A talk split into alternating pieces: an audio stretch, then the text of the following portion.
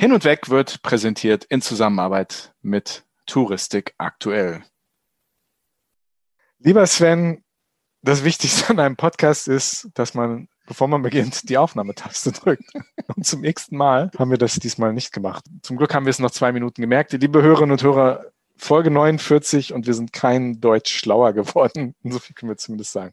Zumindest nicht, was das angeht. Hallo Sven. Ich begrüße euch, ich begrüße Andi. Hallo und Andi jede, auch die Besten machen mal Fehler, ne? Das, das mhm. kann mal vorkommen. Das ist überhaupt gar nicht so, so schlimm. Mhm. Wie mal. ist deine Laune? Ich bin heute mal wieder der lila Launebär und du bist ja auch ganz gut drauf, ne? Ja, gibt, ja klar, gibt weniger zu beschweren im Moment. Die Sonne scheint, der Sommer ist da, die ersten Reisen gehen wieder los. Man kann auch wieder reisen, sieht wieder ein bisschen besser aus wie noch vor, vor einigen Wochen. Und klar hebt das meine Laune. Es gibt eigentlich nur eine Sache, die noch schöner ist, als jetzt mit dir zu reden. Und das ist mit unserem Gast zu reden, den wir heute haben in unserem Vorspann, nämlich. Denn es ist unser Medienpartner und auch heute begrüßen wir wieder Matthias Gürtler, Chefredakteur von Touristik aktuell. Herzlich willkommen, lieber Matthias. Schönen guten Tag, hallo. Schön, dass du wieder dabei bist. Ja, gerne. Lass uns über schöne Themen reden, denn davon haben wir heute einige, oder, lieber Matthias? Ja, ist doch super. Endlich gibt's mal wieder ein bisschen positive Ausblicke oder vielleicht sogar mehr als positive Ausblicke. Wir haben im nächsten Heft ein Interview mit Olimar-Chef äh, oder Vertriebschef Markus Zahn der sagt so schön, der Mai war der neue Januar. Also es hat im Mai richtig gebrummt bei vielen Veranstaltern, auch in den Reisebüros, natürlich auch bei den, bei den Online-Portalen. Die Leute haben Lust auf Reisen, das wussten wir. Jetzt haben sie endlich auch wieder Mut, Reisen zu buchen und den Sommer zu planen. Das, als ob man es als Boom bezeichnen kann, weiß ich noch nicht, aber es geht so richtig wieder los. Aber die Leute kommen aus der Kurzarbeit zurück, die Reisebüros sind wieder besetzt, beraten wieder Kunden. Das ist doch schon mal eine sehr, sehr positive Entwicklung. Ja, ja, für die, für die Reisebüros ist es relativ schwierig zurzeit, weil mit einem Schlag kommen die Anfragen, die, die Beratungs, der Beratungsaufwand ist wesentlich größer als vorher mit diesen Fragen, viele können sie selbst beantworten, viele Fragen müssen sich an die Veranstalter wenden. Auch die haben die Kurzarbeit zurückgefahren, aber natürlich ist auch dort in den, in den Callcentern, da laufen die Drähte heiß, weil die Beratung länger dauert als, als vor Corona. Und wenn dann halt zum Wohnungsansturm kommt wie jetzt, muss man eventuell auch ab und zu mal kurz, kurz bisschen Geduld haben und wissen, da ist gerade viel los. Ich brauche meine Buchung, ich brauche meine Infos, aber vielleicht muss ich auch mal ein, zwei Stunden oder ein, zwei Tage mal warten, bis bei kniffligen Dingen eine Antwort kommt. Ja, ich habe es in meinem aktuellen Heft gelesen. Ne? Da habt ihr die Reisebüros zu Wort kommen lassen und die haben sich doch ein bisschen über ein bisschen über Kundenservice bei den Veranstaltern äh, beschwert und auch über die Technik, die IT, die doch dann so in die Knie geht, ob der vielen Anfragen. Ja, er, erstaunlich. Es hat natürlich damit zu tun, die, die IT-Anbieter haben die Zeit während Corona genutzt, um vieles neu zu machen, vieles zu verändern. Und plötzlich kommt der Schub. Der kam eigentlich nicht überraschend. Alle wussten, der kommt irgendwann. Jetzt kam er halt mit aller Macht. Da sind einige Systeme in die Knie gegangen. Und das Problem ist, die Reisebüros merken es sofort. Der Kunde sitzt vor ihnen. Sie sagen, ich kann die Buchung nicht machen. Online-Server merken es erst, wenn sie die gesamte Buchungspalette durchgegangen sind. Erstmal sieht alles super aus in den Online-Portalen. Und wenn sie die Buchung bis zu Ende gebracht haben, dann kurz vorm Abschluss steht er da, ist gar nicht verfügbar. Also es erscheint dann online oft, alles ist besser als im Reisebüro. Ist überhaupt nicht der Fall. Die Reisebüros merken es noch viel schneller. Das war in den letzten Wochen so ein bisschen Problem, aber inzwischen laufen die IT-Systeme nicht perfekt, aber sie laufen wieder deutlich stabiler. Ja, hm, das stimmt. Viel Zeit ist vergangen, ne? dass man auf diesen sozusagen auf, auf, auf dieser Masse von Nachfrage wirklich, ähm, dass man damit arbeiten musste. Ne? Das sind jetzt anderthalb Jahre und jetzt geht's halt richtig wieder los. Und ich denke, punktuell wird man noch ein bisschen auf Sicht fahren müssen, ob das nun auf äh, Endverbraucherseite ist ähm, oder halt auf Reisebüro oder Veranstalterseite. Ja, natürlich. Und Insgesamt ist die Situation natürlich, darauf haben wir ja alle über ein Jahr lang jetzt gewartet, dass endlich wieder positive Nachrichten kommen. Jeden Tag hören wir, die Inzidenzraten gehen nach unten, die Zahl der Risiko- oder Hochinzidenzgebiete sinkt, geht zurück, immer mehr Menschen sind geimpft. Ja, es ist doch wunderbar. Von der Normalität sind wir, glaube ich, noch weit entfernt, aber wir marschieren in diese Richtung und das ist fantastisch. Und ich habe gestern wieder eine, eine Premiere erlebt, als ich joggen war. Ja, gehe ich joggen. Ich laufe gerne am, am Osthafen vorbei, hier in, in Frankfurt. Und da lag tatsächlich ein Nikotours Kreuzfahrtschiff. was heute Morgen in, nein, in See gestochen ist, naja, zumindest auf dem Main gestochen ist. Und habe gestern die ganzen Leute beim Einborden gesehen und die wirkten alle ganz glücklich, dass sie so langsam wieder mal, ja, Flusskreuzfahrten, generell Kreuzfahrten genießen konnten. Auch da ist die Stimmung doch erheblich besser geworden, oder Matthias? Ja, fantastisch. Wir haben in der nächsten Ausgabe von Touristik aktuell haben wir genau zu dem Thema haben wir einen Artikel drin. Wir haben ein bisschen zusammengefasst, was in Deutschland an Flussreisen schon wieder geht. Und da ist tatsächlich, ich glaube, dieses Nico-Schiff in Frankfurt am Main, das war jetzt der Auftakt zu dieser Saison. Und ich war letztes Jahr in der Hochphase von Corona, letzten Sommer war ich auf dem Duro unterwegs und habe erlebt, wie wunderbar Flussreisen funktionieren können. Ich meine, auch da ist man in einem Bereich letztlich, wo nur Leute an Bord sind, die zertifiziert sind, geimpft sind und man ist eigentlich relativ sicher. Natürlich gibt es wahrscheinlich gibt's nach wie vor Maskenzwang, wenn man durch die Gänge marschiert, aber wenn man an Deck sitzt, wenn man im Restaurant sitzt, es ist ein ganz normaler Urlaub. Und das letzte Jahr hat gezeigt, Flussreisen funktionieren wunderbar. Und auch die Hochseekreuzfahrten gehen ja wieder los. Also ich bin da sehr optimistisch. Genau, also ich habe auf dem Nico-Schiff gesehen, jeder, der an Bord ging, musste erstmal getestet werden wieder. Also da war dann ein Testzelt aufgebaut davor und es musste, wurde jeder Passagier erstmal wieder getestet. Das gehört der Zeit, zur Zeit dazu. Genau, ne? genau, ganz hm. normaler Vorgang. Es geht aber nicht nur in die Ferne, sondern auch in Deutschland wird viel gereist. Also klar, auf den Flüssen, aber auch gerade hier im Norden, ne, Ostsee, Nordsee, da ist ganz schön was los in den letzten ein, zwei, drei Wochen. Ne? Da füllen sich die Strände, da ist einiges los. Ne? Das habt ihr sicher auch gehört, Matthias. Ich, ich, ne? ich weiß nicht, warst du mal am Strand? Ich habe Fotos gesehen in der Zeitung, da weiß man immer nicht, sind die mit einem riesigen Zoom aufgenommen, dass die Leute so eng aufeinander hocken.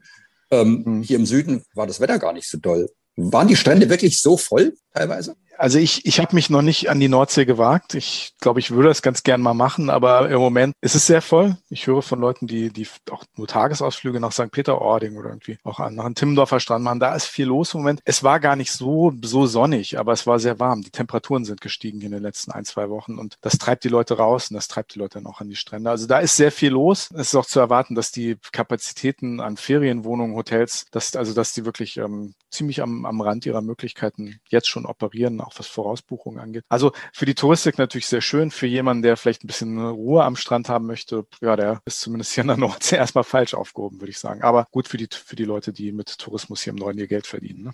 Für die ist es natürlich super und ja. für die anderen, ich meine, es gibt rund ums Mittelmeer gibt es noch genug, genügend Platz. Die Flugkapazitäten sind da, die Hotels haben zum Großteil wieder geöffnet, nicht zu 100 Prozent.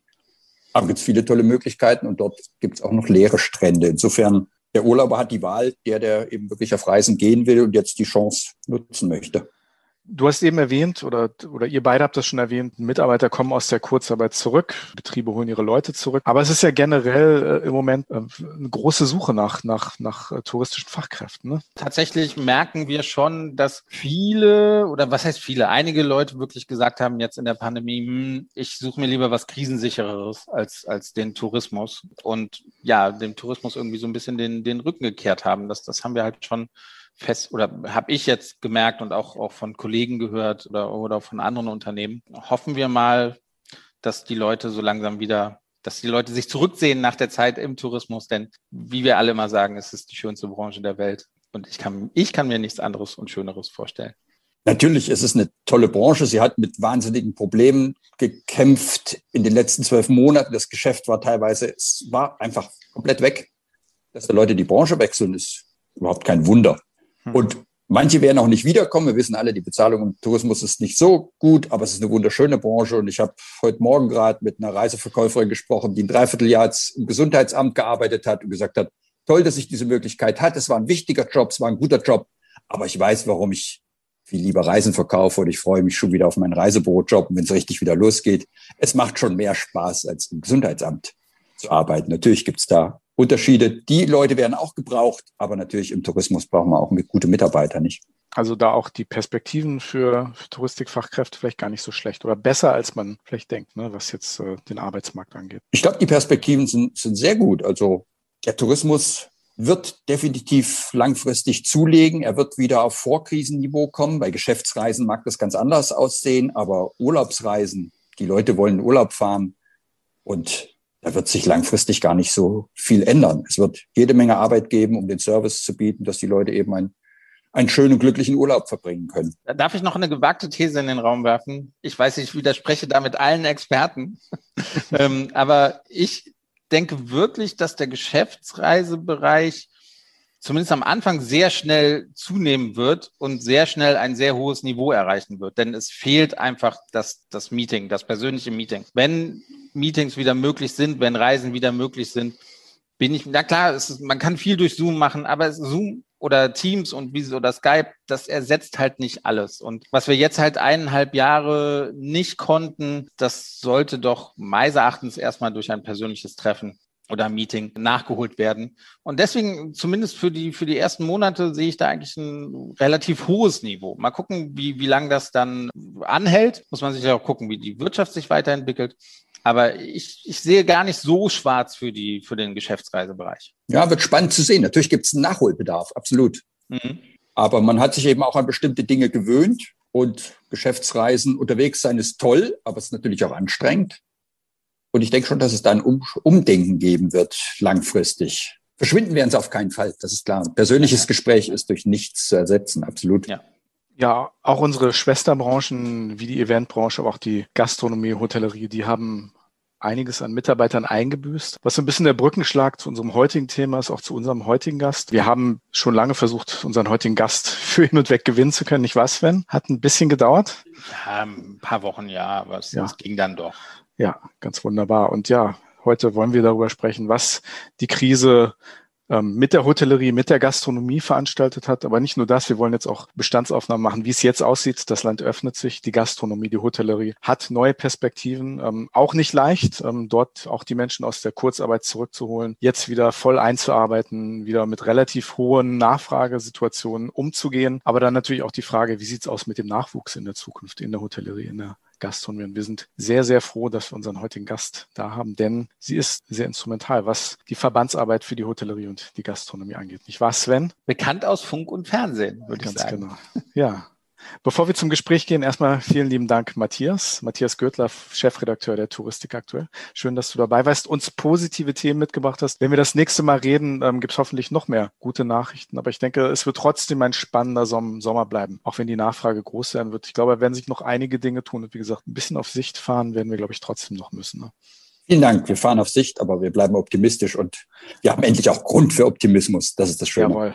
Okay, danke, Matthias. Vielen Dank. Wir sprechen heute mit Ingrid Hartges, der Geschäftsführerin des Bundesverbands DEHOGA. Spannend, freue mich drauf. Hin und weg. Der Reisepodcast mit Sven Meyer und Andi Jans.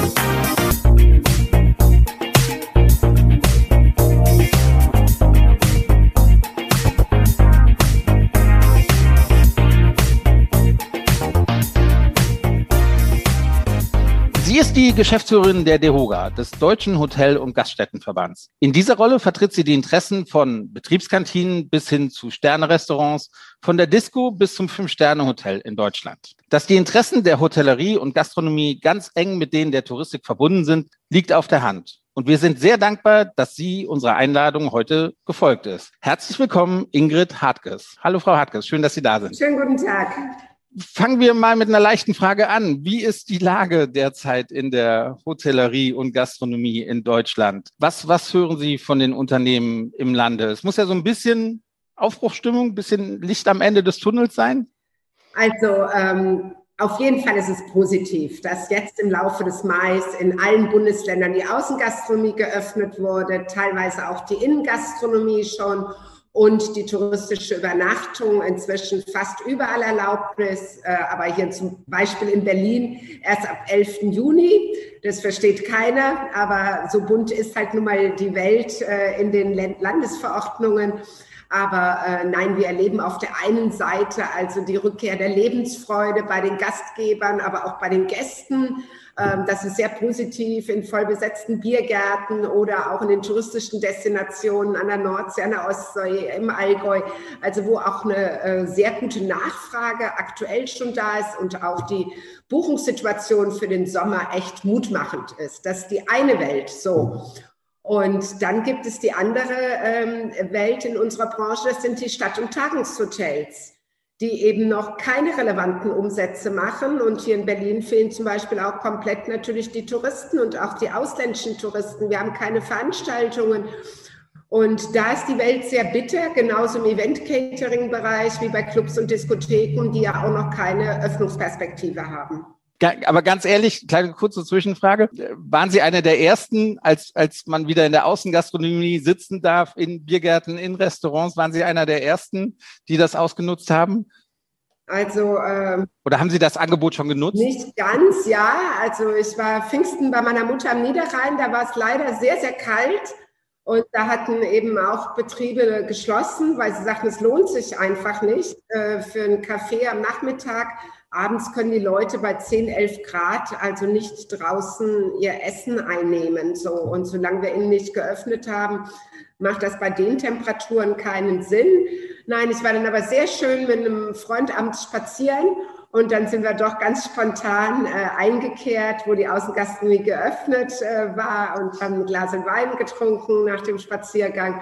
Und ja, das war schon wieder ein ganz neues Gefühl. Und inzwischen habe ich natürlich mit ganz vielen Betrieben gesprochen und war auch schon vereinzelt hier in Berlin weg. Aber wie gesagt, nach langen Arbeitstagen ist man dann oft auch nicht mehr so aufgeladen, dass man sagt, jetzt, jetzt unbedingt. Äh, wichtiger ist jetzt, dass auf den letzten Metern die Politik alles richtig macht. Und dafür muss ich Sorge tragen, dass sie nicht sagt, Mensch, Frau Hartges, Sie fordern die Verlängerung der Hilfen bis Jahresende, aber die Biergärten sind voll, die Hotels sind voll, gucken sich die Bilder aus den Tourismusdestinationen an. Und da muss man eben sehr deutlich machen, dass es eben hier auch viele Betriebe gibt, die noch gar keine relevanten Umsätze machen. Wir hatten jetzt Anfang Juni die Umfrage für den Mai gemacht. Da haben 5700 Betriebe mitgemacht und die vermeldeten ein Minus von 67 Prozent. Ja, also im Mai in Gastronomie hat kaum irgendwas Relevantes stattgefunden. Touristische Übernachtungen, ähm, ja, in manchen relevanten Ländern wie Mecklenburg-Vorpommern ist es ja auch erst seit 4.6. gestattet für die Landeskinder und jetzt ab 11.6. dann für alle. Ähm, also das ist logisch, dass es den Betrieben noch, noch nicht gut geht. Da ist noch keine Lebensfreude zurück. Die sehen jetzt Licht am Ende des Tunnels, ja. Aber sie freuen sich natürlich darauf, endlich wieder arbeiten zu können, Gäste glücklich machen zu können. Und äh, ja, und deswegen ist es halt das öffentliche Bild. Jetzt bei dem schönen Wetter in den letzten zehn Tagen, zumindest hier in Berlin hatten wir es, ähm, oder auch in Würzburg, wo ich am, am Wochenende war, ähm, ja, da ist Lebensfreude zurück und Ingrid, wir schaffen das auch dank der Hilfen, ja, werden wir überleben und äh, dass jetzt die Öffnungen kommen, richtig, richtig so. Aber andere Bereiche, alles was mit Veranstaltungen, Tagungen zu tun hat, ähm, tut sich sehr, sehr schwer. Sie haben eben schon über zwei Welten gesprochen. Also die eine Welt, dass diese Lebensfreude wiederkommt, dass auch ein gewisser Optimismus bei den Gastronomen, bei den Hoteliers liegt. Dass natürlich die Eventbranche, Geschäftsreisebereich, dass es denen naja, nicht, nicht ganz so gut geht, was die Perspektive angeht. Aber wenn wir nochmal ganz auf das, auf das Operative gucken, was jetzt gerade passiert ist, ne? Gastronomie, Hotellerie hat geöffnet. Es gab viele Gastronomen, Hoteliers, die sagen, die Kurzfristigkeit der Neueröffnung hat uns wirklich Probleme gemacht in der Beschaffung von Ware, der Rückholung von Mitarbeitern, der Einarbeitung nach effektiv sieben Monaten geschlossener Betriebe. Betriebe. Sind Sie denn zufrieden damit, wie diese Neuöffnung sozusagen von Land zu Land sozusagen vonstatten gegangen ist. Was berichten denn die Unternehmen davon und auch die Landesverbände der DEHOGA? Ähm, also wir haben ja wenigstens eine Videokonferenz pro Woche mit den Kollegen aus den Landesverbänden und stehe ja auch tagtäglich im Austausch mit sehr vielen Hoteliers und Gastronomen aus ganz Deutschland, die sich hier melden. Ja, man kann nicht immer alles erklären. Also ähm, manchmal über Nacht kommen die äh, Landesverordnungen, die wir ja auch alle immer aktualisiert dann auf deruga-corona.de darstellen. Einmal eine Synopse, aber dann auch die Details der Regelungen und eine Verlinkung zum aktuellen Wortlaut der neuen Verordnung. Das ist eine gigantische Herausforderung. Ähm, also nicht nur für mich jetzt da immer den Überblick zu behalten, sondern insbesondere natürlich für die Unternehmer ähm, mit der Komplexität der Regelungswerke klarzukommen. Und da war ja auch viel Schmarrn dabei, wie der Belegungsquote in Niedersachsen oder die Regelung zuerst mal nur Landeskinder. Das ist ja Niedersachsen dann wieder aufgehoben worden von den Gerichten. Also ähm, das muss nicht sein, diese Schmankerl links und rechts. Aber was soll ich es beklagen? Der Föderalismus, ähm, ja, ähm, ist nun mal stark in diesem Land in der Pandemie. Haben wir das ja wiederholt erleben dürfen. Wir haben nie einheitliche Regelungen bekommen, die wir uns gewünscht hätten. Zumindest auch, wenn es um Regelungen für die Gäste geht, damit die Gäste halt wissen, wenn sie in Urlaub fahren, Ach klar, da gilt auch Abstandsgebot, Maskenpflicht, ja.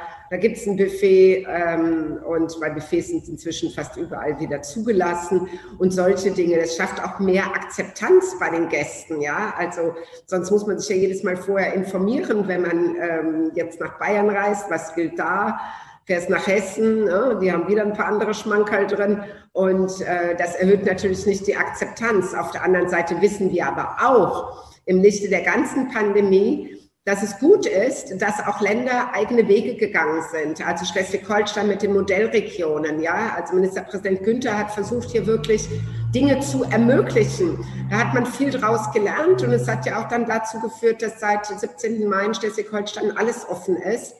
Und ähm, da, ja, das war schon der richtige Weg. Oder auch äh, äh, Tobias Hans in, im Saarland, äh, der Ministerpräsident, auch dort hat ja ganz früh die Außengastronomie geöffnet und hat gesagt, die alleinige Ausrichtung am Inzidenzwert, die lehne ich ab. Und das ist auch richtig so, weil das haben eigentlich die Ministerpräsidenten schon Anfang März beschlossen gehabt, ja, dass sie künftig für die Beurteilung des Infektionsgeschehens auch das Impfen und die Testungen mit berücksichtigen. Sie sind die Geschäftsführerin der DEHOGA. Sie vertreten die Interessen im Endeffekt der gesamten Hotellerie, Gastronomie in Deutschland. Haben Sie denn in diesen Ländern, in denen Urlaub machen und, und, und wo Übernachtung und auch Essen gehen so wichtig sind für die Wirtschaft. Haben Sie denn da wirklich auch Einfluss nehmen können auf die Ministerpräsidenten? Also da lokal auch wirklich, haben Sie mit denen gesprochen und gesagt, hören Sie zu, wir, wir, wir tun hier, was wir können? Oder, oder war das auch für Sie sehr schwierig? Sie sind ja ein riesiger Verband. Ja, also wir haben eine äh, klare Aufgabenteilung da, ja, so und äh, es gab ja, ähm, ja bis, bis März ja noch die,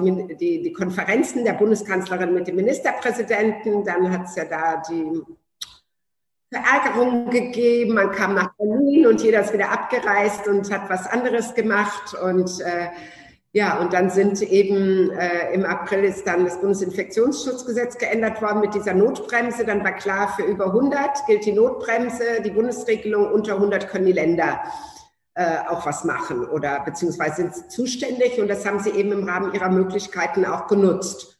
So, und was soll ich das alles beklagen? Das ist politisch motiviert und äh, ähm, ja, nicht immer auch Sachargumenten zugewandt. Ähm, egal, das, das ist so. Ich kann Ihnen nur sagen, meine Kollegen in den Ländern und Kolleginnen, die kämpfen da auch Tag und Nacht also teilweise ähm, um Mitternacht noch Anrufe aus den Staatskanzleien, aus dem Wirtschaftsministerium. Äh, wie schaut's mit so einer Regelung für dies und jenes aus? Könnt ihr euch das vorstellen? Ja, die Wellnessbereiche müssen wir erst noch zuhalten, dann argumentieren die Kollegen dagegen. Und nein, die stehen im ganz engen Kontakt mit ihren Landesregierungen. Und äh, das kann ich hier von Berlin aus mit 16 Landesregierungen gar nicht leisten. Und die werden ja auch vor Ort viel ernster genommen. Ja, also es sind ja auch die, ähm, die, die Gegebenheiten in den Ländern äh, jeweils ganz andere. Ne? Es ist halt ein Unterschied, ob ich in der Großstadt jetzt wie Hamburg oder Berlin ähm, äh, bin und, und hier Regelungswerke treffe, mit einem anderen Fokus vielleicht als jetzt in einem touristisch geprägten Land wie Schleswig-Holstein oder Mecklenburg-Vorpommern. Sie, Sie haben gerade die, die Bundesnotbremse äh, erwähnt.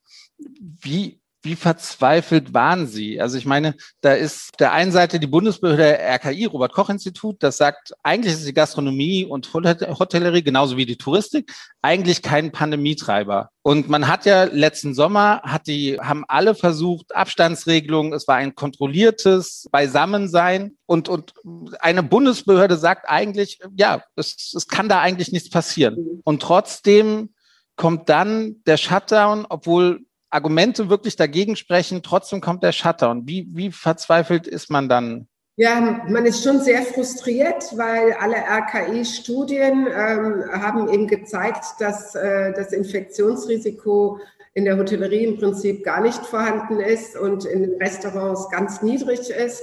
Das Problem war, dass ähm, ja, viele ähm, Infektionen nicht mehr zugeordnet werden konnten. Also insgesamt konnten nur 600.000 Infektionen jetzt in der ganzen Zeit äh, einem Infektionsort zugeordnet werden. Und äh, da hatte man natürlich mit argumentiert, dass es kein kontrolliertes Ausbruchsgeschehen mehr ist, Ende Oktober. Und man wollte Kontakte reduzieren. Und bei uns treffen sich halt die meisten Menschen. Und ähm, den Handel hat es ja dann auch im Dezember, am 16. Dezember erwischt. Der wurde auch geschlossen.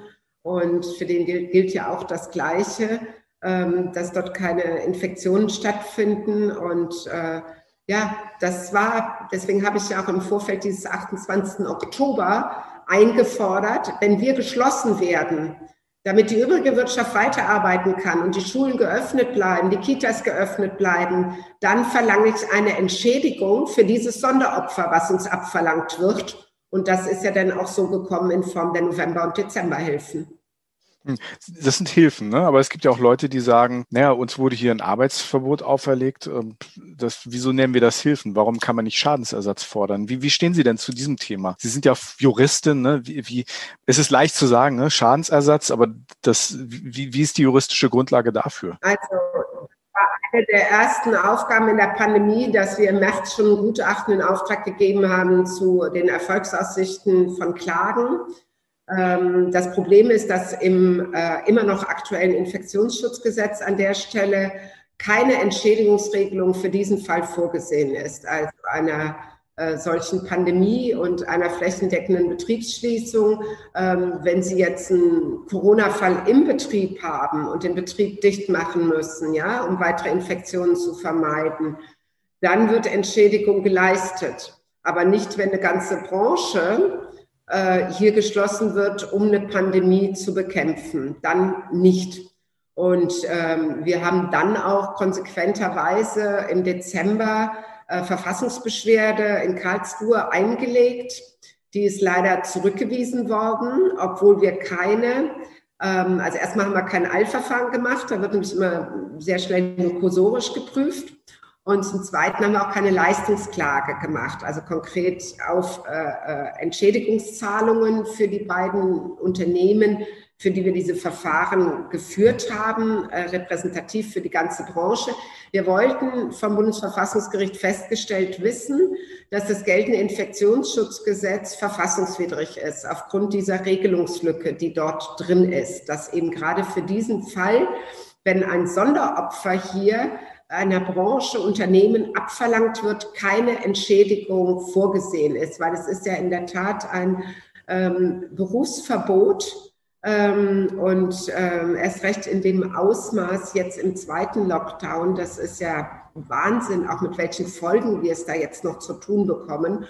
Und ähm, nein, das ist bitter. Also interessant war eine Entscheidung des Oberverwaltungsgerichts Sachsen-Anhalt, da ging es äh, um die, die Rechtmäßigkeit des Lockdowns im November und hat das Gericht entschieden, ja, rechtmäßig, weil auf der anderen Seite für ausreichende Unterstützung in Form der November-Dezember-Hilfen gesorgt wird.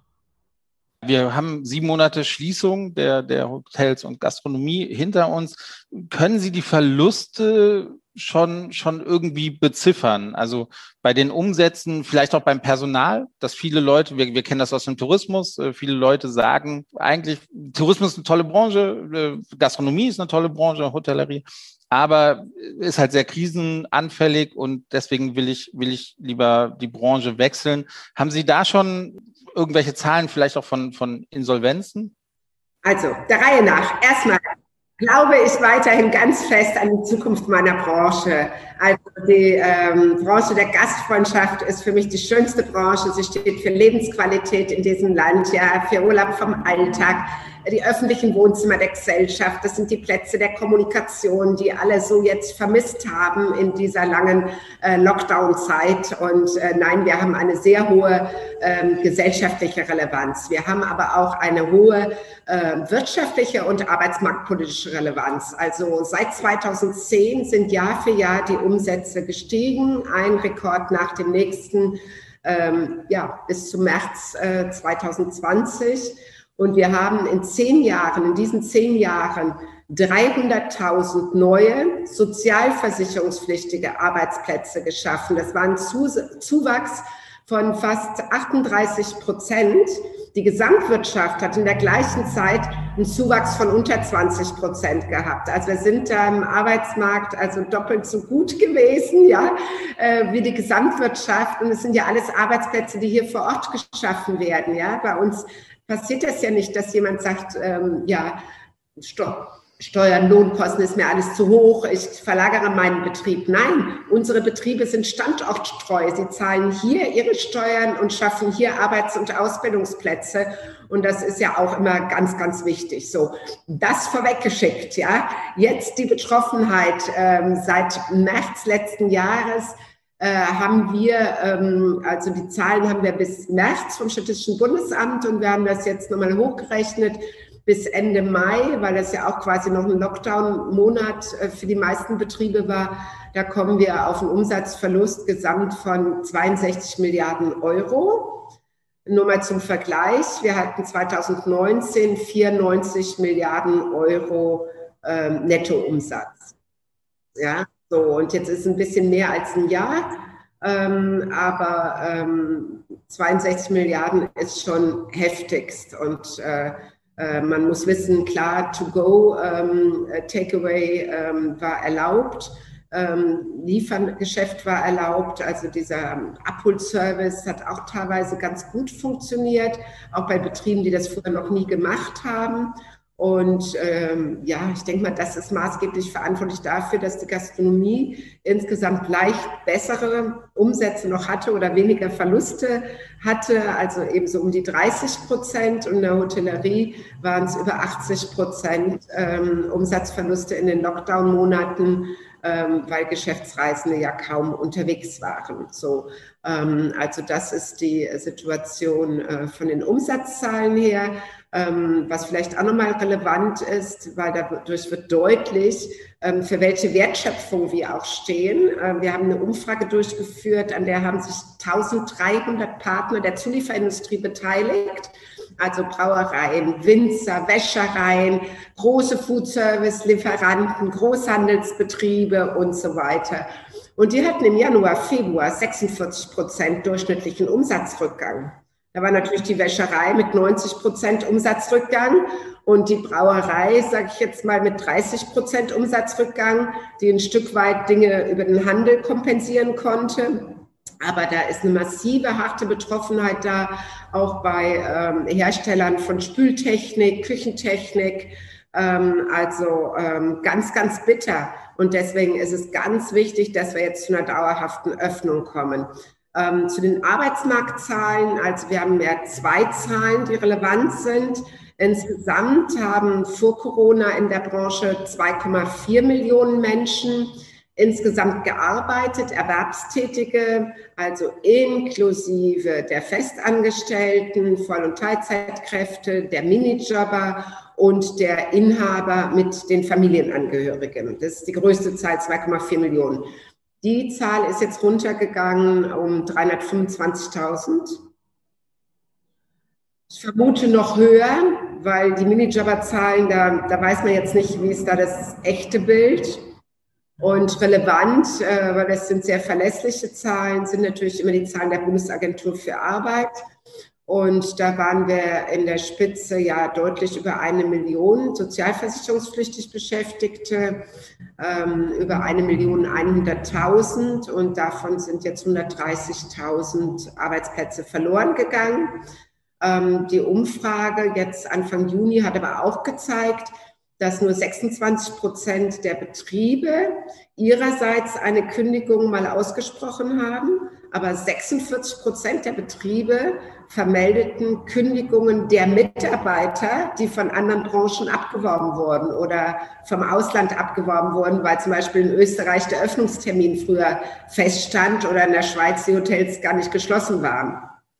Sie reden jetzt schon von den Perspektiven oder Sie haben eben schon die Perspektiven erwähnt, auch, auch für die Branche. Für Sie jetzt als Verband, was steht für Sie jetzt an? Was braucht die Branche jetzt? Und was fordert die DEHOGA jetzt von der Politik, auch vorausschauend? Es ist ja jetzt schon vom Herbst die Rede, von einer vierten Welle und all diesen Möglichkeiten. Und also ich habe auch in meinem persönlichen privaten Kreis, ich habe Gastronomen, äh, Freunde, die, die, die sich Sorgen machen, die jetzt natürlich hoffnungsvoll sind für den Sommer, aber sich auch Sorgen machen, dass sich dieses Karussell wieder anfängt zu drehen, dass wir von Lockdown die Rede ist und so weiter und so fort. Wie gehen Sie damit um? Was, was fordern Sie? Was braucht die Branche jetzt? Also ich glaube, erstmal ist es wichtig, dass der DEHOGA hier äh, wirklich äh, ja, unerschütterlich, unermüdlich die Interessen der Branche vertreten hat und kann es wirklich sagen, fast rund um die Uhr, sieben Tage die Woche, ja, unzählige Gespräche, Videokonferenzen schreiben an die Politik im Bund, in den Ländern, äh, um deutlich zu machen, was geschehen muss. Ja, die Dinge sind ja alle nicht vom Himmel gefallen,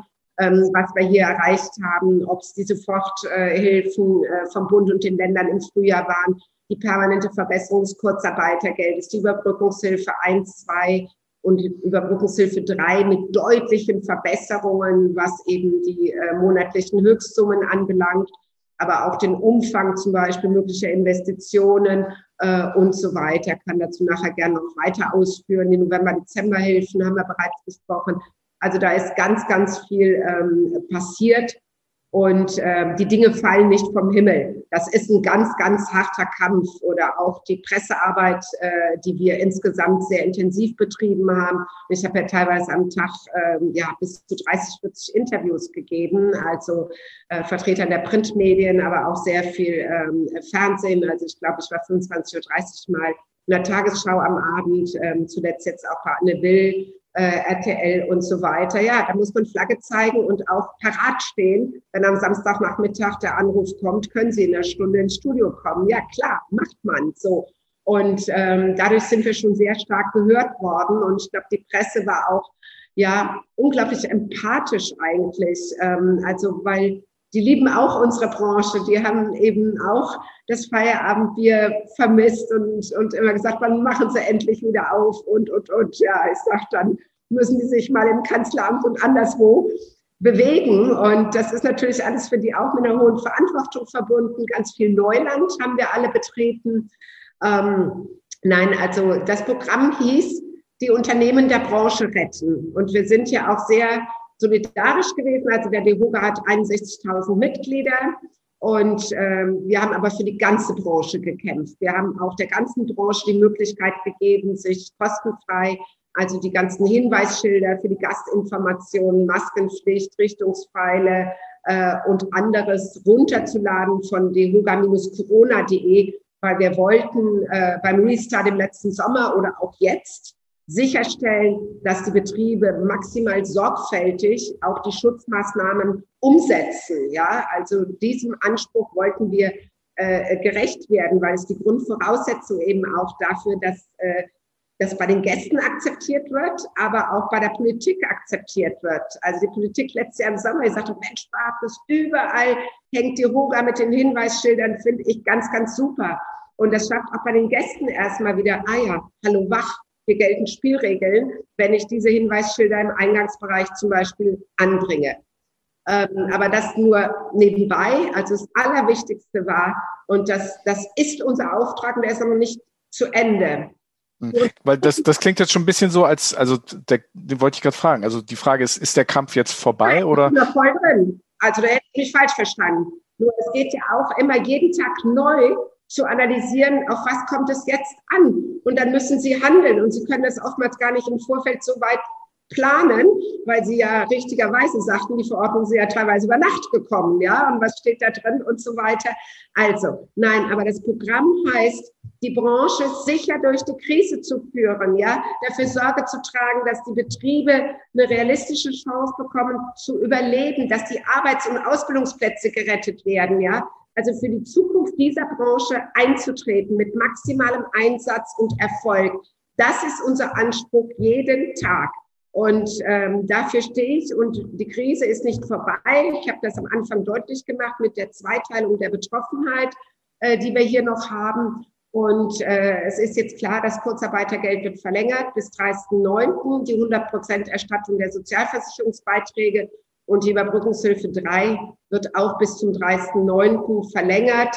Das kam jetzt nach heute Morgen nicht ganz überraschend, weil man hat jetzt äh, heute Morgen verabredet, dass die Notbremse ausläuft zum 30. Juni.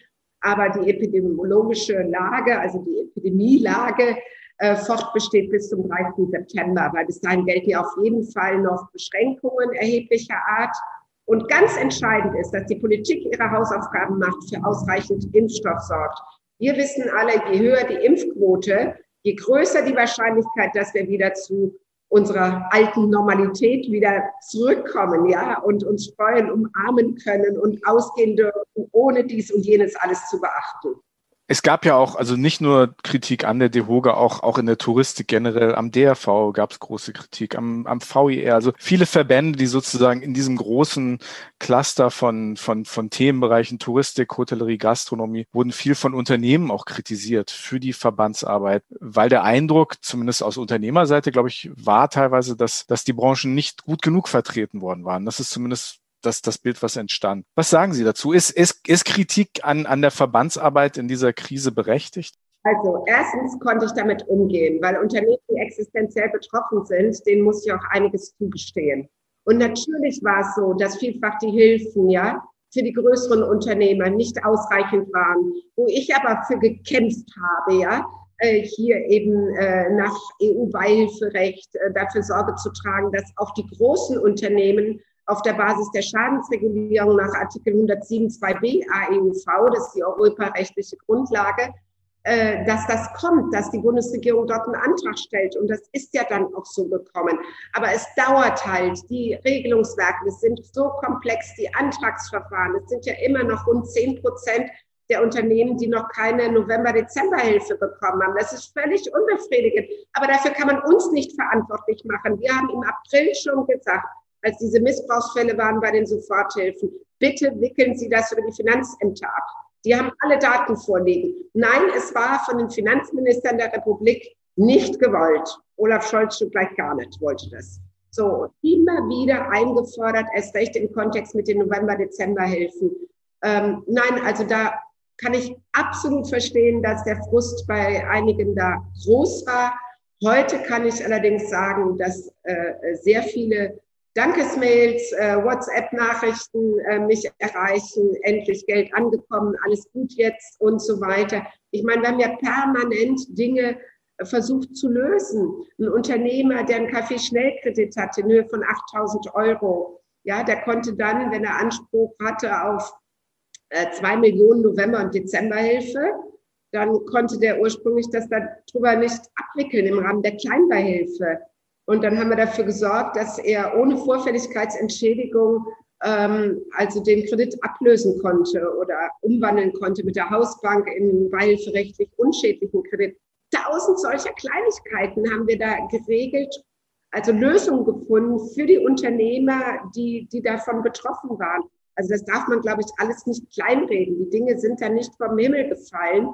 Und ähm, wie gesagt, äh, ich verstehe Kritik, weil ich glaube, diese einzigartige Ausnahmesituation, mit der die Unternehmer konfrontiert waren, finanziell, psychisch, emotional, zeitgleich die Mitarbeiter bei Laune zu halten, mit ihnen Kontakt zu halten, ja, die waren so vielfältig. Und ähm, ich liebe diese Branche und gestatte jedem, der auch in dieser Branche ist, wenn er sachlich Kritik übt, dies auch zu tun. Äh, dafür bin ich, glaube ich, auch bekannt. Da gehe ich offen mit um. Und manchmal ist es ja auch einfach, ähm, dass man miteinander reden, reden muss, ja. Also man kann, weiß Gott, nicht sagen. Also wir haben fast jede Woche zwei, drei äh, Newsletter versendet, die Landesverbände genauso. Ähm, also da ist ganz viel Information geflossen. Aber es musste auch wenigstens das Interesse, die Bereitschaft da sein, auch wenn es schwer gefallen ist, die Dinge zu lesen. Ich musste mir auch sagen, Mensch, ich mache mich jetzt für den Beihilferecht. Ich will mit denen auf Augenhöhe sein und habe mir dann auch nachts die ganzen FIQs, ja, 60 Seiten zur Überbrückungshilfe und sowas reingezogen, weil auch viele Steuerberater waren nicht so fit, wie wir uns das manchmal gewünscht hätten. Mitten in der großen Krise musste oder kämpft die Gastronomie gleich auch noch mit, mit etwas kleineren Krisen, die aber trotzdem halt ne, mit der großen Krise vielleicht auch äh, essentiell sind, weil, weil sie höhere Kosten verursachen. Also ich spreche das Verbot von Einwegplastik zum Beispiel bei, bei To-Go angeboten ab. Eigentlich kommt es ja zu einer Unzeit gerade. Die, die Leute haben kein, keine Reserven mehr wahrscheinlich und, und müssen jetzt dann doch nochmal andere Möglichkeiten finden, die wahrscheinlich teurer sind. Das ist ein EU-Gesetz Da kann man nicht viel gegen tun. Wie, wie ist da Ihre Haltung? Also wir haben es nicht verhindern können. Äh, es ist, wie Sie richtig sagen, äh, Reglementierung zur Unzeit. Auf der anderen Seite stellen wir aber auch fest, dass nicht wenige Unternehmer auch aus unserer Branche doch sehr offen sind für nachhaltige Unternehmensführung und da teilweise auch schon intelligente Lösungen auf dem Markt vertreten sind. Also habe jetzt schon ganz äh, tolle nachhaltige Eisbecher erlebt im Biergarten, ja, und äh, ähm, also ich glaube, das ist jetzt gemessen an dem, was wir jetzt in 15 Monaten Pandemie hinter uns haben, klein. Da gibt es andere Themen, die wirklich eine Relevanz haben. Und dazu zählt eben die dauerhafte Senkung der Mehrwertsteuer für Speisen, ähm, dass das nicht am 31. Dezember 2022 ausläuft, sondern dass wir das dauerhaft bekommen. Das wird auch ein Schwerpunktthema sein in unserer Wahlcheckliste. Das stellen wir uns jetzt auch äh, in den nächsten zwei Wochen auf für die Bundestagswahl am 26. September, weil uns ist natürlich nicht egal, äh, wer nach dem 26. September in der Bundesregierung sitzt. Da wollen wir schon vorher wissen, ja, äh, haben die eine Beziehung, eine Affinität zu unserer Branche, ja? Welche Antworten geben sie uns auf ganz zentrale Fragen, wie zum Beispiel eben reduzierter Mehrwertsteuersatz für Speisen? Wird das dauerhaft äh, ähm, von Ihnen so befürwortet? Weil es war ja schon vorher keinem vermittelbar, ja, dass alles, was in Pappe Plastik verpackt ist, im Supermarkt an Essen ja sieben Prozent hat und was bei uns liebevoll am Teller serviert wird, 19 Prozent hat. Ja, alles, was von Lieferando und Co. Hause in Pappe Plastik geliefert wird, hat sieben Prozent. Und was bei uns im wunderschön eingerichteten Restaurant serviert wird, ja, hat also auch mit einer entsprechenden Tischkultur und so, hat 19 Prozent und ist viel arbeitsintensiver. Und wenn dann ausgerechnet, äh, ja, manche äh, noch meinen, also ähm, ja, auch ähm, die für Nachhaltigkeit zumindest behaupten zu stehen. Ähm, grüne Politiker, äh, nein, äh, das, das geht steuersystematisch nicht und so weiter. Ja, aber ich sage, Sie befürworten doch auch gesunde Ernährung. So, und dann ist es nur logisch, Speisen, Essen gleich zu behandeln, egal wo es konsumiert wird und so weiter. Und das kann nicht sein, dass hier die frische Zubereitung von Essen und ähm, dass das bestraft wird. So, und äh, das Argument, das gilt forever und deswegen wollen wir es dauerhaft. Das ist eine ganz wichtige Maßnahme zur Stärkung der Gastronomie. Gut wäre es, dafür kämpfen wir auch, wenn es auch für Getränke gilt. Ähm, ähm, das ist nicht ganz so einfach. Und ähm, ja, im Bereich der Clubs äh, und Diskotheken wäre es wünschenswert, dass es eben auch generell für den Eintritt gilt, weil die Grenzziehung ist ja oftmals da schwierig, was jetzt Kulturveranstaltungen, was ist dies und jenes, da gibt es auch Rechtsprechung zu. Also da haben wir eine Vielzahl von Themen, äh, wo wir jetzt auch schon uns darauf äh, vorbereiten, weil die Politik wird sich ja irgendwann auch wieder mit anderen Dingen als mit Corona-Politik äh, beschäftigen. Und äh, ist es wichtig, dass wir jetzt die Grundvoraussetzung dafür legen, dass die Betriebe dauerhaft hier auch am Markt existieren können und dass der Aufbruch, ja, dass der Aufbau wieder gelingt und äh, keine neuen Reglementierungen, keine Steuererhöhungen kommen. Ähm, ich glaube, ähm, das, das muss man einfach auch hinbekommen. Sie haben gerade schon die Lieferdienste erwähnt und New Work, also die neue Arbeit, neue Arbeitsform. Das war so eins der großen Schlüsselwörter während der Krise. Wenn man sich jetzt mal die Hotellerie anguckt und, und, und auch das Liefergeschäft, auch in Bezug auf Restaurants, die sich jetzt mit diesen neuen Themen, neuen Arbeitsformen beschaffen mussten. Was meinen Sie, wird es in der Hotellerie in fünf Jahren noch einen persönlichen Check-in geben oder wird das alles über Gesichtserkennung und QR-Codes laufen? Und was passiert mit Restaurants zum Beispiel, die einen guten Teil ihres Geschäfts ähm, nur noch über Lieferdienste laufen lassen können, vor allem mittags, weil vielleicht in Zukunft einfach das Mittagsgeschäft kleiner werden wird, weil viel mehr Menschen im Homeoffice arbeiten. Wie, wie sehen Sie diese Zukunftsthemen? Also ich glaube, dass den Menschen insgesamt viele Dinge auch künftig noch wichtig sind. Ähm, mag sein, dass ich mich täusche. Also ähm, ich bin Jahrgang 59, ähm, aber ich habe schon erlebt, ähm, dass ja, das Liefergeschäft, das eignet sich nicht wirklich für jeden Betrieb, muss man ganz klar sagen. So, und wenn ich ähm, Pizza anschaue, ja, das kann lohnend sein. Das kann ich sogar vielleicht noch darstellen mit den 30 Prozent Provision, die ich dann an Lieferando zahle, wenn Lieferando die Auslieferung vornimmt. Ähm, aber gerade bei den ähm, Fine Dining Restaurants ist das eigentlich kaum äh, darstellbar. äh, wenn ich da 30 Prozent Provision zahle. Wenn ich selber ausliefere, fallen nur 13 Prozent an, wenn ich bei Lieferando gelistet bin. Aber ich muss mir auch insgesamt ähm, anschauen, passt das eigentlich zu meinem Betrieb oder biete ich es vielleicht nur einen Tag die Woche an, um schwache Zeiten auszulassen. Also da gibt es ganz viele unternehmerische, betriebswirtschaftliche Fragen, die ich in dem Kontext berücksichtigen muss, ob sich das für mich lohnt. Wir haben auf jeden Fall eins erlebt, Liefergeschäft ist da stark gewachsen, die vorher auch schon gut da drin waren im Liefergeschäft. Und Abholservice ist unerwartet gut, auch oft bei klassischen mittelständischen Restaurants gelaufen, wo teilweise die Stammgäste die Betriebe animiert haben. Mensch, wir vermissen eure Küche. Macht das doch mal mit dem Abholservice. Also ich weiß, als ich im April Anrufe bekam äh, äh, von, von Restaurants, von Freunden Gastronomen, sagten, du Ingrid, wir wollen das jetzt mal probieren. Die Gäste vermissen uns. Ja, und dann kriegst du ein paar Wochen später berichtet, du an einem Samstag, über 250 Essen, kaum zu glauben. Und wenn es dann ein Familienbetrieb ist, wo die Familie dann in der Küche steht und die, äh, die Boxen dann packt und die Gäste sich das abholen, dann ist das kostenmäßig auch darstellbar. Also das muss man sehen, wie das mit dem Homeoffice weitergeht. Also die gesetzliche Regelung, die läuft ja aus äh, ähm, Ende Juni. Und ich hoffe, dass sie auch nicht verlängert wird. Ähm, also Homeoffice kann für bestimmte Bereiche Sinn machen, aber da, wo im Team gehirnt werden muss, was ist die beste Lösung für dies und jenes, also wo man sehr viel auch den Austausch mit den Kollegen braucht, ähm, das kann nie so intensiv äh, via Zoom-Meeting oder äh, anderer ähm, Plattformen stattfinden. Also ich glaube, da ist es schon ganz gut für den Team Spirit, wenn da auch Präsenzzeiten sind. So, und im Hotel, also es mag diese Formen geben, dass die auch sich durchsetzen bei bestimmten Zielgruppen, wo man im Prinzip keine Menschen mehr begegnet, wenn man in ein Hotel kommt. Für meine Person, ich kann mir das nicht vorstellen. Ich freue mich, wenn ich abends spät im Hotel ankomme und werde freundlich begrüßt und nach, nach Wünschen gefragt. Von Menschen.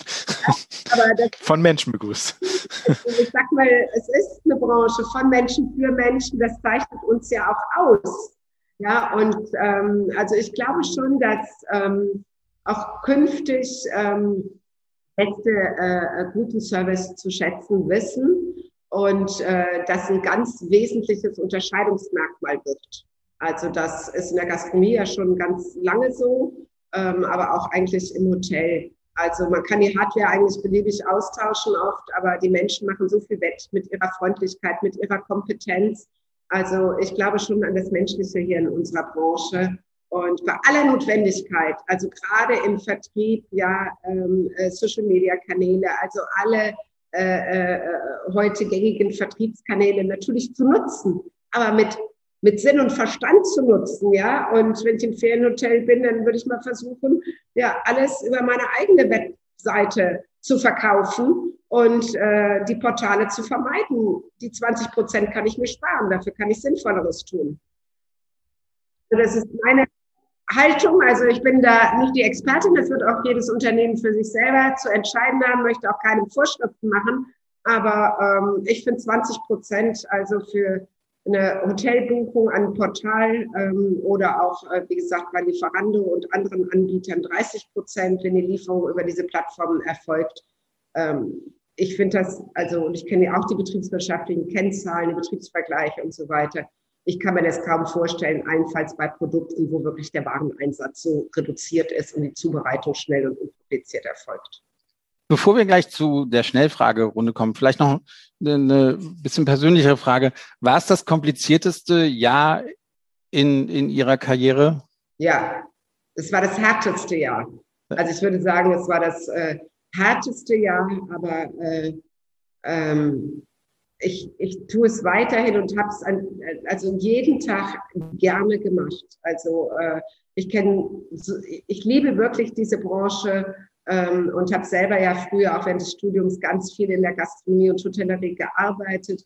Habe das die ersten Jahre im DEHOGA vermisst. Nach meinen beiden Staatsexamina habe ich ja 89 im DEHOGA angefangen und ähm, ich, ich wollte gerade fragen, also Sie sagen, das härteste Jahr, Sie haben, Sie sind Volljuristin, ist ja auch nicht so einfach. Wie, wie kommt man eigentlich dann zu, zur DEHOGA? Ja? Wenn man eigentlich ein Jurastudium in der Tasche hat. So, dass dann, äh, ja, Gastronom, für den ich damals gearbeitet habe, auch sehr lange, acht Jahre, äh, sagte, du kannst du mal hier Bierlieferungsvertrag prüfen oder wir haben da Probleme mit der Sparzeit, äh, kannst du das mal checken? Ja.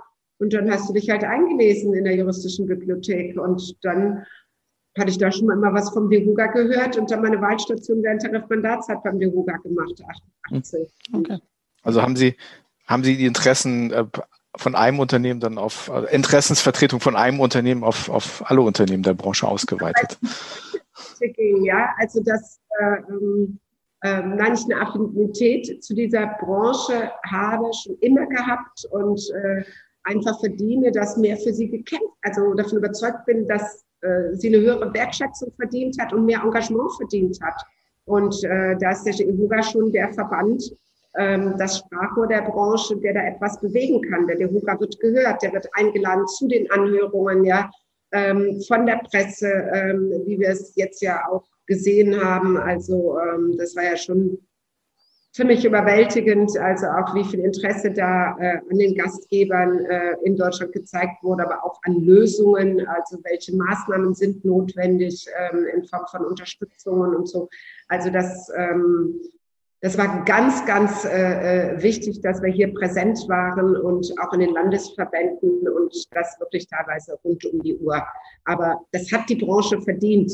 So, und ähm, wir hoffen natürlich auch, ähm, dass das auch von Nichtmitgliedern gesehen wird und äh, darf sagen, einige Landesverbände haben auch Mitgliederzuwächse in der Corona-Zeit zu verzeichnen, weil man dort gesehen hat, wie wichtig und wertvoll die Informationen, die Beratungsleistungen hier der DeHoga-Familie waren.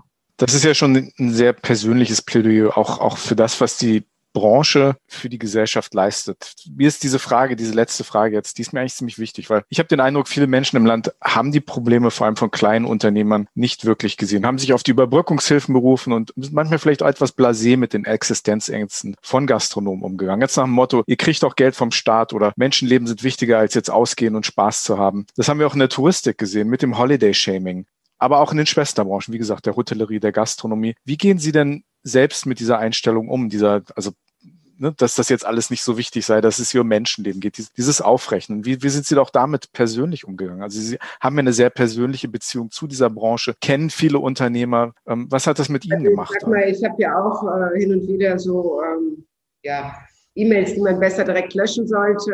Ähm, andere, ähm, ja, jetzt auch, die sich aufregen, weshalb die Branche, die so viel Geld bekommen hat, montags, dienstags Ruhetag hat. Also er war wandern und hat da keinen Betrieb gefunden und so. Beantworte ich. Ähm, aber bei anderen äh, Impfgegnern ganz böse E-Mails bekommen und so weiter. Damit muss man umgehen und sortieren, was jetzt relevant, was irrelevant. Man wird bei diesen, all diesen Corona-bedingten Fragen also wie viel muss der Staat hier an Unterstützung geben? Wem muss er Unterstützung geben? Und so wird man immer auf unterschiedliche Auffassungen treffen. So. Und ich habe die Interessen dieser Branche zu vertreten und da haben wir viel, viel erreicht. So. Und, ähm, und das ist gut so, weil diese Branche eine Zukunft verdient hat. Und wenn ich hier in Berlin über die Friedrichstraße gehe, sehe ich natürlich Restaurants, die nicht mehr aufmachen. Äh, einige haben es nicht geschafft. Wir wissen derzeit noch nicht, wie viele. Es gibt ja Betriebsaufgaben, also wo Unternehmer selber sagen, wir sind jetzt Ende 50, wir wollen nicht unsere ganze Altersvorsorge riskieren. Ähm, wir gucken, dass wir noch irgendwie in ein Anstellungsverhältnis gehen, aber wir ziehen Stecker, wir hören auf. Und ähm, ja, und andere, die auch wirklich dann insolvent gegangen sind, aber die Zahlen sind noch keine echten. Also der Insolvenzschutz ist ja erst ähm, also für die äh, Unternehmen, die noch keine Hilfen bekommen haben, aber welche beantragen durften, äh, ist ja bis 30.04. verlängert worden. Wir hätten es gerne nochmal verlängert bekommen bis 30.06. Dazu gab es keine politische Mehrheit. Ähm, und äh, nein, ich glaube, es ist richtig. Die Politik muss natürlich auch besser kommunizieren. Ne? Da werden die 130 Milliarden an Corona-Hilfsgeldern äh, immer in den Raum gestellt. Und bislang sind für alle betroffenen Branchen äh, Überbrückungshilfen von Juni letzten Jahres, November, Dezemberhilfen bis jetzt, Ende Mai, äh, 25 Milliarden Euro ausbezahlt worden. Der Rest, Differenz von 130 Milliarden, da ist denn alles drin, ja, der Wirtschaftsstabilisierungsfonds, KfW-Kredite und so weiter. Und ich glaube, das ist wichtig, das kommunikativ immer wieder deutlich zu machen. Und ähm, es wäre, glaube ich, viel, viel teurer für alle Beteiligten gewesen, wenn man es zugelassen hätte, dass diese ganzen Betriebe kaputt gegangen wären, Menschen ihre Existenz verloren hätten, ähm, Hunderttausende Arbeitsplätze zerstört worden wären. Ähm, das wäre alles viel, viel schwieriger. Ich wage mir gar nicht auszumalen. Also jetzt ist das Bild in den Innenstädten ja schon dramatisch teilweise, ähm, auch durch die Situation im Handel bedingt. Und ähm, das wäre alles noch so viel schlimmer geworden. Und wohlgemerkt, diese 25 Milliarden, dass der Handel mit drin, die Fitnessstudios, die Konzertveranstalter, also alle Branchen, die Corona-bedingte Umsatzeinbrüche haben, sind in den 25 Milliarden, die da bislang ausgegeben wurden, drin. Das sind direkte Finanzhilfen, nicht rückzahlbar. Und vieles von dem anderen sind eben äh, Kredite, die natürlich wieder zurückgezahlt werden müssen, wo der Staat allerdings 80, 90 oder auch 100 Prozent erstmal Haftung übernommen hat. Frau Hartges, auch mit Ihnen würden wir zum Abschluss gerne noch die Schnellfragerunde mhm. durchführen. Das sind äh, zehn Fragen mit jeweils zwei Alternativen und Sie müssen sich relativ spontan dann für, für eine entscheiden.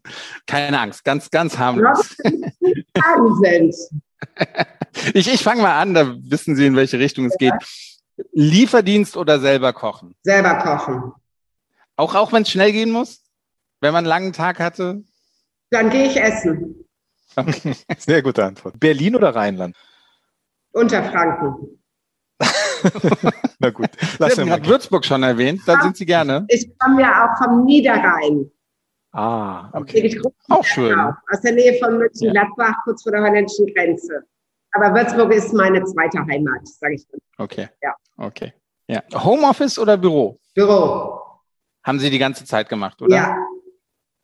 Also Aber gab es die Möglichkeit auch, auch also für Ihre Angestellten im Homeoffice? Oder? Bei allen Mitarbeitern Lösungen gefunden, insbesondere auch bei den Müttern mit Kindern und äh, so weiter. Nein, wir haben hier individuell äh, gute Lösungen gefunden und ähm, wie gesagt, ähm, also für mich ist äh, besser, ich sehe es ja auch Samstag, Sonntags, wenn du zu Hause gearbeitet hast, aber irgendwo ist ganz gut hin, wieder mal eine Trennung dann zu haben, also auch wenn man sieben Tage gefordert ist. Ähm, aber ich finde es einfach konzentrierter hier im äh, Büro. Abläufe gehen auch schneller. Also man kann sich schneller miteinander kommunizieren und, und das, das ist halt gerade in so einer Situation äh, auch, auch sehr wichtig. Ja. Berge oder Meer? Ähm, beides. Beides geht nicht. Ja, dann erstmal Meer und dann Berge, okay? Okay, na gut, in der Reihenfolge. gut. Äh, Biergarten oder Weinbar? Biergarten. Ja. Aber dort gibt es schöne in Würzburg. Ich, ich kenne da einen schön direkt am Main, äh, den kennen Sie sicherlich auch. Aber auch schöne Weinbars. Weinbar. Also gibt das auch. fällt mir jetzt, also jetzt im Moment ist mir halt eher nach Biergarten, äh, weil man einfach in der frischen Luft ist. Aber da auch in ja. der Weinschorle ähm, auch alles gut. Ja. Darf ich mir ganz kurz einen Einwurf erlauben? Wie ist das? Also Sie vertreten ja die gesamte Branche, die gesamte Gastronomie. Wenn man da mal solche Fragen gestellt bekommt, muss man da immer irgendwie zweimal nachdenken, dass man nichts Falsches sagt, wenn man irgendwelche anderen Leute pikieren könnte? Oder, oder reden Sie da ganz frei? Nicht, dass man so fragen darf. Ich bin ja auch ein Mensch, ja, der gerne ja. Äh, genießt, also auch ein gutes Essen, äh, in, äh, in Urlaub fährt und wenn es am Wochenende mal äh, kurz eine Ablenkung ist, was natürlich jetzt in 15 Monaten viel zu kurz gekommen ist, und ja, da hat man natürlich gewisse Plätze, wo man gerne hingeht, aber ich will auch immer gerne noch Neues kennenlernen und vor allen Dingen auch neue Betriebe kennenlernen. Also muss man ja auch Azure sein, ja, was liegt im Trend in der Branche. Und genauso freue ich mich dann aber, wenn ich im Bayerischen Wald am Ödenturm ankomme und mir dann leckeren Rehrücken bestellen kann. Und äh, also ganz toller Betrieb, super tolle regionale Küche. Und äh, nein, da habe ich auch kein Problem mit, jetzt so einen Betrieb äh, zu erwähnen. Ähm, das ist einfach dann mein persönliches Erlebnis, wo ich maximalen Respekt habe vor dieser Familie, äh, welchen tollen Job sie dort macht. Also Präferenzen darf man auch mal zeigen. Sehr gut. Also in dieser Form schon, denke ich ja. Ja, sehr gut. Asien oder Amerika? Amerika. Ja. Spannender oder also nicht, nicht so exo, also gewöhnter? Also, also ich meine, ich bin ohnehin nicht diejenige, die jetzt gerne äh, Fernreisen unternimmt. Das liegt auch ein bisschen natürlich hier am, am, am Job und äh, ähm, also ähm, nein, aber wenn, ähm, also stände bei, bei mir Amerika erstmal ganz oben. Vielleicht auch Südamerika, da war ich nicht noch nicht. Als Geschäftsführerin der DEHOGA, mit wem reden Sie lieber? Peter Altmaier oder Ursula von der Leyen? Peter Altmaier. Mit dem kann man sicher ganz gut essen, oder? Der isst ja auch gerne, ne? Ja, aber das ist mich, für mich jetzt kein äh, Qualitätsaspekt, äh, sondern äh, ja. Man kann mehr erreichen mit ihm, wenn man mit ihm redet. Moment, äh, ja, für meine Branche und er hat eine Empathie für diese Branche und da habe ich ihn auch, äh, ja, also wirklich auch ähm, als, als wertvollen, wichtigen Gesprächspartner einmal mehr schätzen und kennengelernt äh, kannte ihn aber auch schon vorher natürlich. Also das wollte ich damit ja sagen, dass er, dass er sozusagen Empathie für die Branche hat, weil er, ja. weil er halt, er ist ja ein Genussmensch, ja. ne? also der gerne gut und gerne isst. Fünf Sterne oder Boutique-Hotel? Ach, das hm, ist. Das ist keine Fangfrage. Nee, nee, nee, aber so kann man es eigentlich nicht. Äh, äh, es kann auch ein Fünf-Sterne-Hotel, ein Boutique-Hotel sein, ja.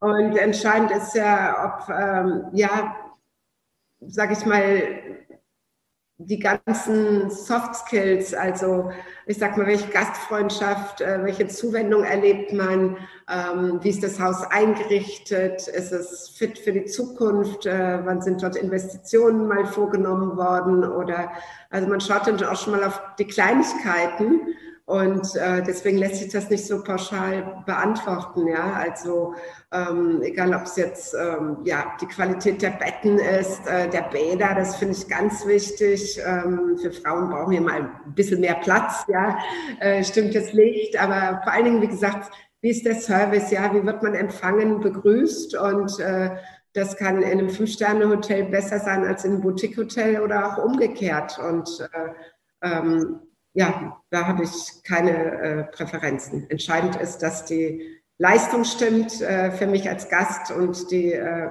ja, die Kompetenz, die Freundlichkeit, äh, dass man sich einfach dort wohlfühlt und gerne wiederkommen möchte. Das sind, glaube ich, die entscheidenden Kriterien. Zug oder Flug? Äh, Auto. also jetzt auch nochmal stärker, also sonst gerne Zug. Äh, für, für Strecken hier Berlin, Hamburg, Hannover, klar. Ähm, aber ich bin noch jemand, der gerne noch Auto fährt und äh, dann auch mal links und rechts nochmal Betriebe besuchen kann, äh, wo man lange nicht mehr war. Oder auch die Autobahnraststätten, das sind ja auch Mitglieder von uns, äh, die ich in frühen Jahren äh, mal betreut habe, auch hier im Verband. Da ist auch noch so eine Verbundenheit da. Und ähm, ja, da bin ich einfach flexibler, wenn ich mit dem Auto unterwegs bin. Die letzte Frage stellen wir jedem Gast hin oder weg, Heimat, Urlaub oder Fernreise. Haben Sie ja eben schon angedeutet. Urlaub, das haben Sie doch bestimmt schon erwartet nach den anderen Antworten. Eigentlich ja, eigentlich ja. Aber wir stellen sie halt jedem Gast. Ja. Jedem. Ja. Wo, wo, wohin geht's dann? Darf man fragen? An die Nordsee und dann Bayerischen Wald. Sehr schön. Sehr schön. Sehr schön. Ja. Auch großer Nordsee-Fan. Das ist äh, dem Sven, äh, dem, dem Frankfurter nicht so leicht zu vermitteln. Aber Sven, wenn du das nächste Mal hier bist, dann fahren wir mal in die Nordsee, dass du das auch verstehst. Da. Gerne. Also ich will unbedingt mal nach St. Peter-Ording, muss ich wirklich sagen. Absolut, ja. absolut. Sehr schön. Auch toll und äh, ja, hätte ich auch schon gerne gemacht, weil es noch ein bisschen näher, also Mecklenburg-Vorpommern hier an Berlin. Ähm, aber da war ja nichts auf. Ne? Schleswig-Holstein ist früher gestartet, aber da fährst du natürlich auch noch mal eine Ecke länger hin. Aber ja, ja. Äh, bin jetzt auch, äh, auch immer sehr gerne bei meinem Bruder, der lebt in Kiel und da bist du ja direkt an der Ostsee, ähm, wunderschöne Ecke. Vielen Dank, dass Sie mitgemacht haben. Wir wünschen Ihnen, dass Sie vielleicht diesen Sommer auch vielleicht mal einen Moment zum Durchatmen haben. Der Kampf geht ja weiter. Es wird weiter gekämpft äh, für die Interessen der Branche. Alles Gute und äh, wir bedanken uns recht herzlich bei Ingrid Hartges, der Hauptgeschäftsführerin der DEHOGA des Bundesverbands DEHOGA. Ähm, ja, vielen Dank fürs Mitmachen. Ja, vielen Dank, Frau Hartges. Äh, ja, ich danke Ihnen auch und zu merken, auch wenn ich weiblich bin, aber es ist der DEHOGA, der Deutsche Köln-Gaststättenverband. Danke. Sehr gut. Dankeschön. Danke für die Korrektur. Alles klar. Danke, Frau Hartges. Ja, liebe Hörerinnen und Hörer, wir würden uns sehr freuen, wenn ihr nächste Woche wieder dabei seid bei einer neuen Folge von Hin und Weg, der Reisepodcast mit Sven Meyer und Andi Jans, der jedes Restaurant in Hamburg kennt. Jawohl. Und äh, ja, wenn ihr uns schreiben möchtet mit Kommentaren, Anmerkungen oder was auch immer, gerne über unsere Instagram-Seite hin und weg Podcast oder auch auf Facebook oder über unsere Webseite hin und weg podcast.de. Wir freuen uns auf eure Anschriften und sehen uns nächste Woche wieder. Macht's gut. Bis dann. Danke. Tschüss. Vielen Dank. Tschüss. Ja, tschüss.